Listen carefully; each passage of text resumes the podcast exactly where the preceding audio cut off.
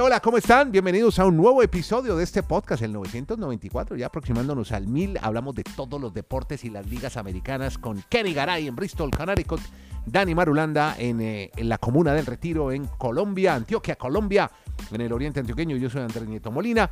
Y bueno, empecemos hablando de NBA, porque tuvimos juego, encuentro segundo de las semifinales Conferencia del Este. Ganaron los Celtics Marulanda con gran actuación de Brown. Cuéntanos un poco la historia, los rolletes alrededor del juego. Eh, obviamente los números son importantes, pero hay muchas historias para contar. ¿Qué pasó y por qué esa barría justo cuando Embiid recibe el MVP? ¿Cómo estás, hombre Dani? Muy bien, Andrés. Abrazos para todos. Sí, señores. Sin compasión. Una paliza la de los Celtics frente a Joel Embiid, el actual MVP de la liga, de la NBA. Y pues, ¿qué más vamos a decir? Sí, le salió todo perfecto en la noche a los Celtics de Boston. Yo, yo me inclinaría más en hablar todavía en repercusiones del tema del MVP. Porque lo de Joel Embiid, bueno, no sé si fue que celebraron más de la cuenta y no se presentaron al juego anterior. ¿Será? Porque que le, se, como, ¿Se trasnocharon o qué? La, la, típica frase de le abollaron la corona al MVP, al señor Joel Embiid. Porque es que, venga, todavía hay muchas críticas de por qué le dieron el premio a Joel Embiid. Si Nikola Jokic para muchos era el gran, gran, gran candidato, el favorito. División de opiniones. Muchos, sí, muchos están diciendo, están incluso hasta planteando temas raciales. Ah, no me digas. Sí, Otros para... plantean... ¿La inclusión o qué? O... Tema sí, exacto. No. Exacto. Otros plantean temas de los legados, de que no haya nuevamente un jugador con tres, con tres MVP consecutivos, porque eso no lo pudo hacer claro. Michael Jordan. Entonces, mm. le están, bueno, le están buscando Pero... la otra pata al gato. Sí, exactamente. Mm. Pero lo, lo, único claro ahí es que Jokic se va a concentrar es por el anillo, que es lo que quiere. Y además una frase que hay unos que dicen que sí le están cobrando a Jokic sí. porque él sí fue muy tajante con los Juegos de las Estrellas. Sí. Él dio a entender que eso era una payasada, que él no, no estaba para esos Juegos. Uh -huh. Entonces yo no sé si esas declaraciones también pues ah, ya llenan cobrando. más el... Mm. No, pues hay, de, mejor dicho, hay una cantidad de especulaciones. Eso sí, creo que Joel Embiid en números sí era un gran candidato, fue el mejor anotador de la, de la liga, fue el mejor en, en, en promedio pues, por cada lanzamiento claro. en cuanto a puntos. O sea, estadísticamente sí, lo que pasa es que Jokic sí. fue un espectáculo durante toda la temporada. Entonces, vea, la- me, me, desvié, sí. me desvié más de los Celtics, pero es que yo creo que generó todavía más. El partido fue tan aburrido, fue tan malo que, sí, no, que claro. generó más controversia lo, lo otro, señor. Al final quedaron todas las estrellas guardadas en el banco esperando el otro juego. Es que la diferencia fue muy grande, 121-87. Oigamos otra, otra opinión. Me gustaría oír a Kenny Garay, que está allá en la Pepa, en la Almendra. ¿Qué dicen allá en ESPN y los amigos de Athletic y todos los medios deportivos sobre ese MVP para Embiid? Genera tanta controversia. Kenny, ¿cómo estás? ¿Cómo le va, don Andrés? Desde Alaska hasta la Patagonia, desde Arica hasta Punta Arenas. Un abrazo al gran Dani Madulanda. Hombre, eh, sí, hay, hay opiniones divididas, queda claro, pero es algo que es algo que se va a ir desvaneciendo. O sea, más allá de que pudo ser otro, eh, lo que sí hay que decir es que no es descabellado lo que se hizo. O sea, el que Joel Embiid sea el MVP no es descabellado. Estaba entre los que habían hecho los méritos suficientes. Candidatazo. Exactamente, o sea que yo no, creo que sí, hay, hay opiniones divididas, creo que generó cierta polémica. Y ayer, claro, en Boston aprovecharon el hecho de que, es que recordemos que el primero lo ganó los 76ers sin él y con Claro. una actuación de John Harden. Ayer debutó en esta serie, estaba recuperado y fue una paliza total de Boston. Pero me parece que el MVP eh, está bien dado, o sea, más allá de que un Giannis Antetokounmpo podría estar ahí, un Nikola Jokic podría estar ahí, eh, definitivamente hizo méritos suficientes como para entrar en la conversación de uno de los mejores y fue el mejor. ¿Ves qué está haciendo ya Dani Marulanda en esa caja? Está cobrando algo. Está cobrando. Ah, ¡Factura! lo- sí, Kings de Sacramento. Está cobrando algo de los Kings. No, Marulanda, no, ¿qué eh, estás no, cobrando? donde los Kings le hubieran ganado a los Golden State Warriors, No, eso no. él se va a vivir a su casa y hace una manifestación. Tenemos que abrir podcast de los Kings de Sacramento. ¿Qué estás cobrando, Marulanda, de los Kings? No, pero no estamos cobrando nada. Es que uno de los de las facetas o de. Ah, este pasa Dani, no- Dani, no, no te dejas mamar gallo, ¿no? No, no, sino que no, hay que dar a entender a nuestros oyentes que una de las facetas más importantes que tiene el deporte de Estados Unidos es la del manager general. O sea, el que se encarga de armar la nómina. Que normalmente en otros deportes, en otras ligas, pasan a un segundo plano. Claro. Y por eso hay un premio especial para, en las ligas para el- la persona que se dedica a esta ardua labor, titánica labor y muy importante en una organización. Pues Monty McNair, el general manager o el manager general mejor de los Kings, ha sido galardonado como el GM de, de la temporada, el mejor directivo de la temporada de la NBA, por lo que pudo hacer con los Kings de. Sacramento. Muy merecido porque armaron obviamente una buena nómina y lograron unos resultados que pasaron muchos años para tener allí a los Kings en esa oportunidad de estar en postemporada. Muy bien, llegaron Simplemente muy lejos. eso, no hay nada que pasar, no hay ni factura, simplemente Ah, están, recono- están reconociendo alguno, algún, no, sí, yo lo entiendo. Así Están como- simplemente reconociendo la labor, la labor. Yo te molesto con tus Kings, entonces hay días de días. Claro, claro, así es la vida, un usted- día ustedes- sí, un día no. por- ustedes les dio por molestarse mutuamente, qué tan bonito. Este es el podcast La Sacó del Estadio con Kenny Garay y Dani Marulanda. Presenta Andrés Nieto Molina. Y los que sí están molestos son los muchachos, hombre, de los Sons de Phoenix, eh, porque creo que la, la blusa da- número 3, creo que no la veremos dos juegos, Kenny Garay. Pues le cuento una cosa, Andrés, Dani. Como Sí. decía mi profesora de matemáticas, tras de gordo hinchado, cotudo y con paperas. ¿eh? O sea, eh, más allá de lo que fueron los dos primeros partidos, lo de Chris Paul es devastador, está en duda para el juego 3 y 4 contra los Nuggets de Denver. Eh, este fin de semana, distensión en la ingle izquierda. Eh, Se espera que presione para regresar, sin embargo, dice Adrian Wojnarowski de ESPN que es un desafío importante, o sea que es muy poco probable que esté listo. Paul sufrió la lesión después de luchar para sacar a, a Kentavious Caldwell Pope, eh, Pope al final del tercer cuarto y se retiró del juego en el cuarto e inmediatamente se dirigió al vestuario. Cumple 38 años el sábado y ha lidiado con lesiones en los playoffs varias veces a lo largo de su carrera. Paul, que promedia 12 puntos y 7 asistencias durante esta postemporada, sería entonces ausencia. Sí, señor. La serie cambia a Phoenix eh, el día de mañana con los Suns perdiendo 2 a 0 ante los Nuggets. O sea, van perdiendo 2 a 0 y fuera de eso, Chris Paul se lesiona y no podría estar en el tercero y el cuarto. Bueno, esperemos a ver cómo termina esa serie que, bueno, va a tener un desarrollo extraño sin la presencia del señor Paul.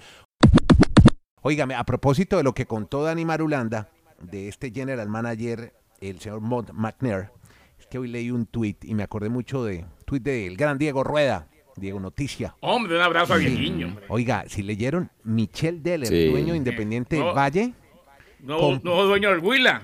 ¿Cómo le parece? Y yo, y yo decía, ¿y por qué no se, no se fue para Bucaramanga? ¿En qué leonera se No, no, metió? no, usted lo dice con sorna. No, no, no, no, no, no, me no, hubiera no, no, no, encantado. No, porque es que necesitamos un título en Bucaramanga, hermano. Y, y esto del Willy. Caray, ¿sabe qué? Yo que, que debato tanto con ustedes, estoy muy de acuerdo con lo que acaba de mencionar Andrés. Qué bueno No, hubiese sido para unas es bases verdad. interesantes. Y si Es verdad, es verdad, ni Dani, pero él lo dice, él lo dice con No, burla, no, no, él lo dice recordándome Te lo que juro que lo digo de corazón por la tierra de mi No, padre, no, no, porque no, tengo muchos amigos No, no, amigas no. La tierra, que- la tierra es de su padre, pero suya no es. No. Es, de, es, es de Don Julio. No, yo me Pero siento, yo te, usted- por mis venas corre sangre santanderiana. usted duela usted. Usted Corre cola y pinto.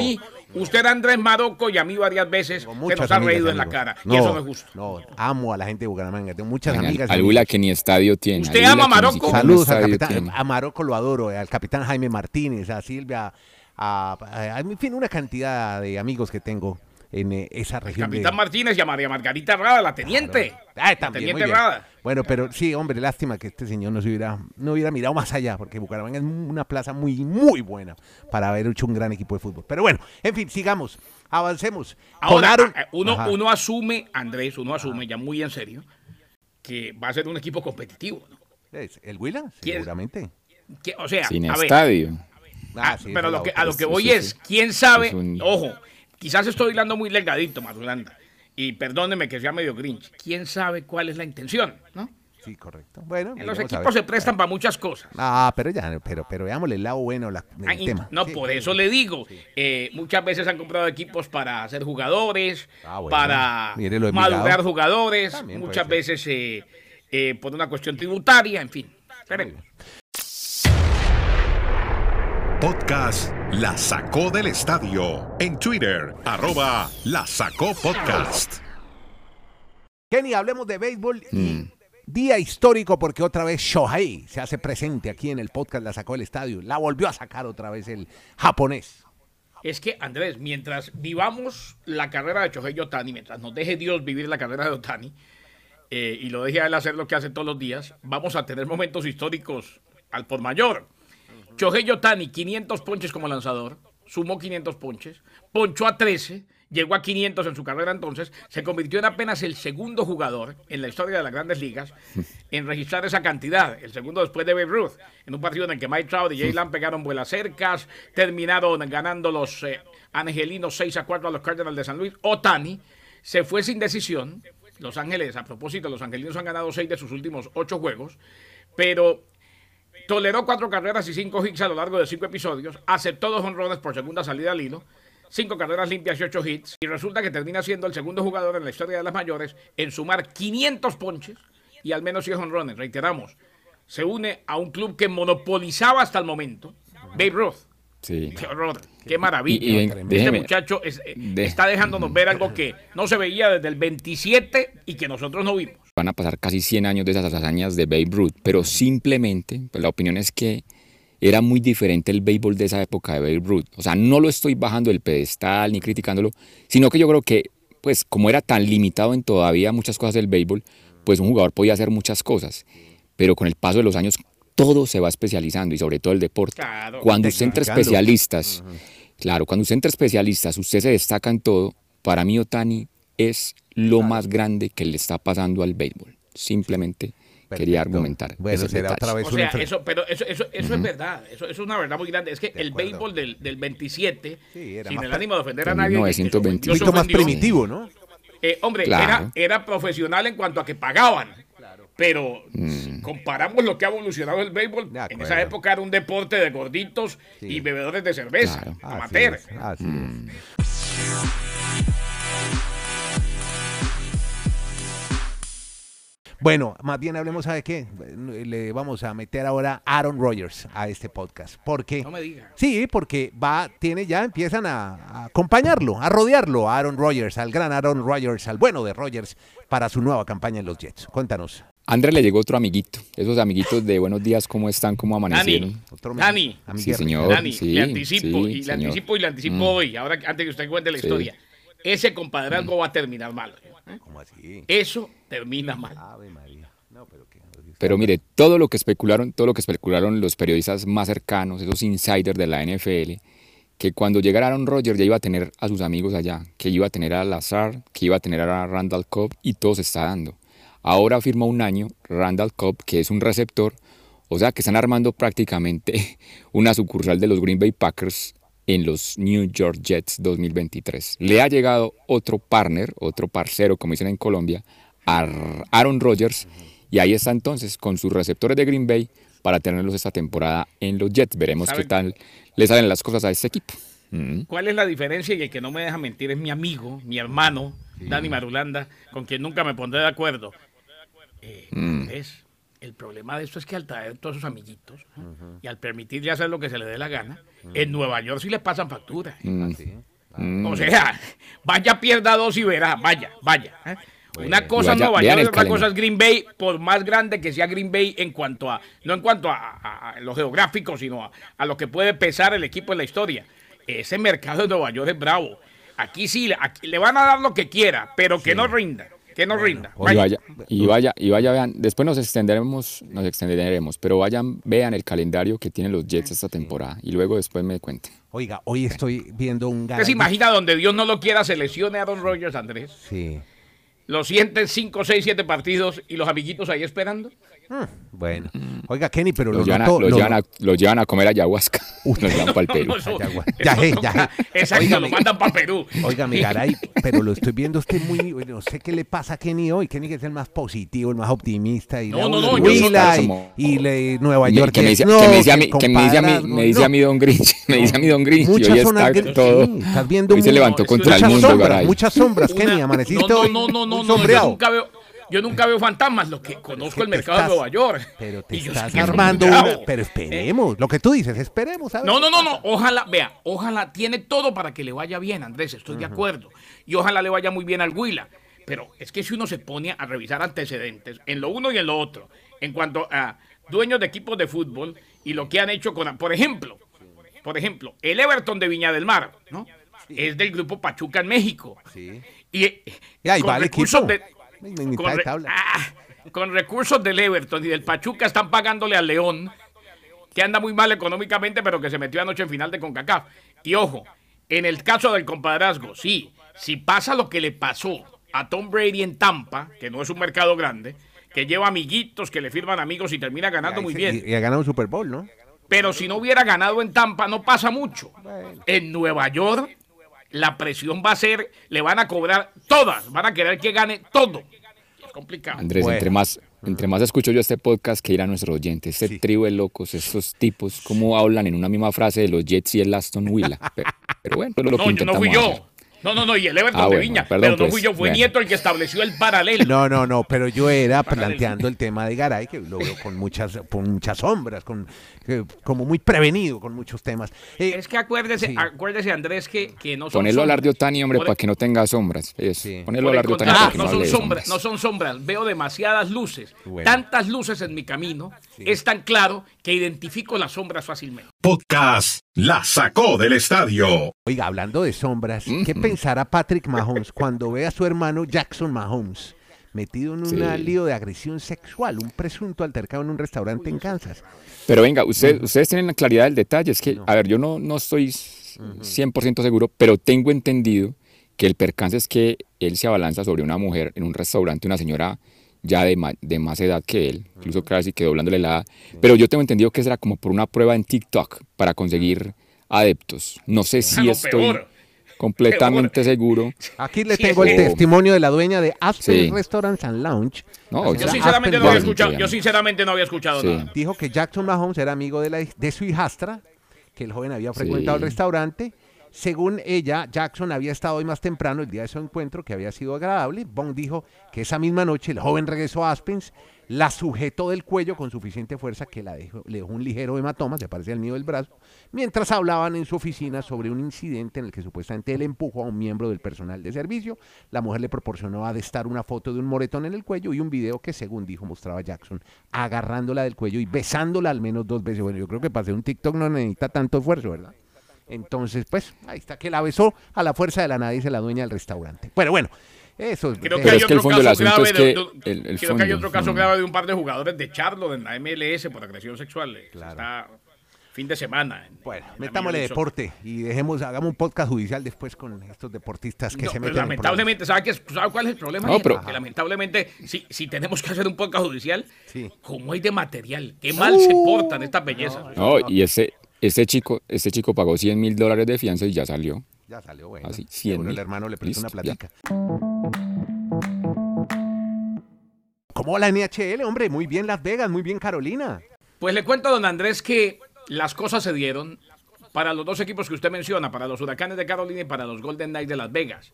Hoy continúan las series, pero fueron la primera o el primero de la serie entre los Huracanes y los New Jersey Devils. Ganaron 5 a 1 los Huracanes y los Golden Knights le ganaron 6 a 4 a los Oilers de Edmonton. Es precisamente en esta NHL la primera vez que sucede algo muy curioso.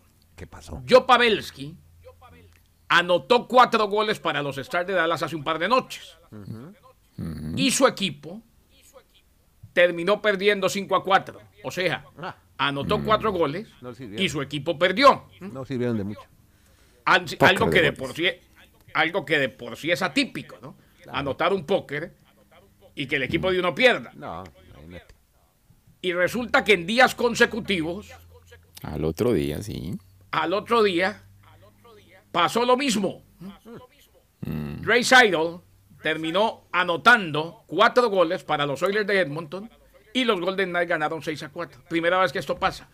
Dos noches consecutivas, dos jugadores brillaron por encima de todos los demás, anotando de a cuatro y resulta que al final sus equipos perdieron. Bueno, Deporte de equipos, deporte de equipos, no Exacto. individualidades. Ahí Sí, no, está la es que- simplemente. Pero en, en el fútbol un, un- un jugador hace cuatro y su equipo gana. Por lo general, sí, por lo general, sí, sí.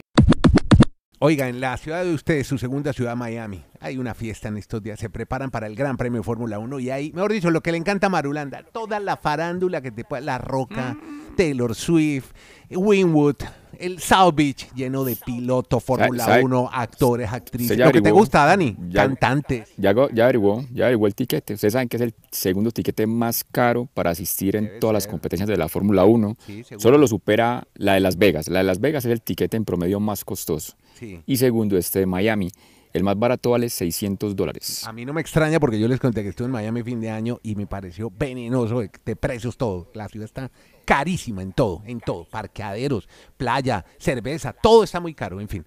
Pero bueno, eh, eh, solamente era para hacer una reseña, para que en el episodio siguiente hablemos un poco más de la Fórmula 1 de Miami, porque por ahora le seguimos el paso a Camila Osorio, que anda ahora, donde La cucuteña, la colombiana, la tenista. Pues yo le sugiero muy respetuosamente que en ese momento sí le cerremos el micrófono al señor Garay, Ay, porque qué va, como ella está por- tan grinch, va. y él no- nos va a bajar la caña de todo lo del tenis, y él dice que es cucuteña, y entonces que no, que no es Colombia. A ver, a Hombre, ver. María Camila, Oso- A ver, María ¿quién Camila fue el que Osorio. por encima de Nie- el que pasó por encima de Nieto aquí y enalteció algo que se le había pasado a Nieto? Enalteció que nuestro motociclista, el que habla como españolete, Ay, hizo bueno. podio el fin de semana. Pero porque yo- todo yo- lo asocia, con su o sea, cualquier triunfo de un colombiano, ahí está. Ah, Ah, No, pero que estoy diciendo. No, gana, pero por ejemplo, escogen a Gonzo en los New England Patriots y usted le mete al motociclista. Usted por todos los colombianos siempre le mete al motociclista. Sabemos que nos oyen mucho en Venezuela y estamos atentos a Yulimar Mm. Rojas. Va a estar en esta Golden League que comienza en Doha. Todas las estrellas del atletismo, Andrés, con dos novedades interesantes. Primera, se va a entregar el mayor premio en la historia de la Golden League, 7 millones de euros en premios para estos atletas. Son 14 competencias a lo largo de la temporada. Arranca este 5 de mayo en Doha, Qatar, y terminará por allá en el mes de septiembre, el 10 de septiembre, 17 de septiembre, esas últimas dos competencias en Eugene, la casa del atletismo de los Estados Unidos, donde se creó la empresa Nike, donde obviamente el atletismo es patrocinado por la Universidad de Oregon y pues dado el éxito de la, de la última vez que se hizo el mundial en ese territorio, pues allí se va a hacer esta vez las finales, no en Zurich, no en Bruselas, como normalmente se hace en la Liga de Diamante, así que prepárese para disfrutar de los mejores atletas. Muy Omar, bien. ¿cómo le va a nuestro colombiano, al de la medalla de plata, que está aquí peleado con el Ministerio de- con del. Deporte, Ah. con, el pre- con el presidente, que Ah. este ha sido el peor apoyo a los deportistas, en fin. Ah, pero bueno, luego hablamos de esos Bueno, detalles. sí, hablemos después. Porque por ahora llegamos al final de este podcast con Dani, que lo acabaron de escuchar. Él eh, se reporta del retiro. Hacemos vía streaming este contacto con Kenny, que está en Bristol, Connecticut, de Estados Unidos. Yo soy Andrés, desde Santiago de Chile. Todos los días nos reunimos y nos sentamos a charlar de lo que más nos gusta. Una conversación eh, así, entre amigos. Esto se llama La Sacó del Estadio. Es el podcast, está en todas las plataformas. Gracias por suscribirse, oírlo y compartirlo. Que la pasen bien. Este es el podcast La Sacó del Estadio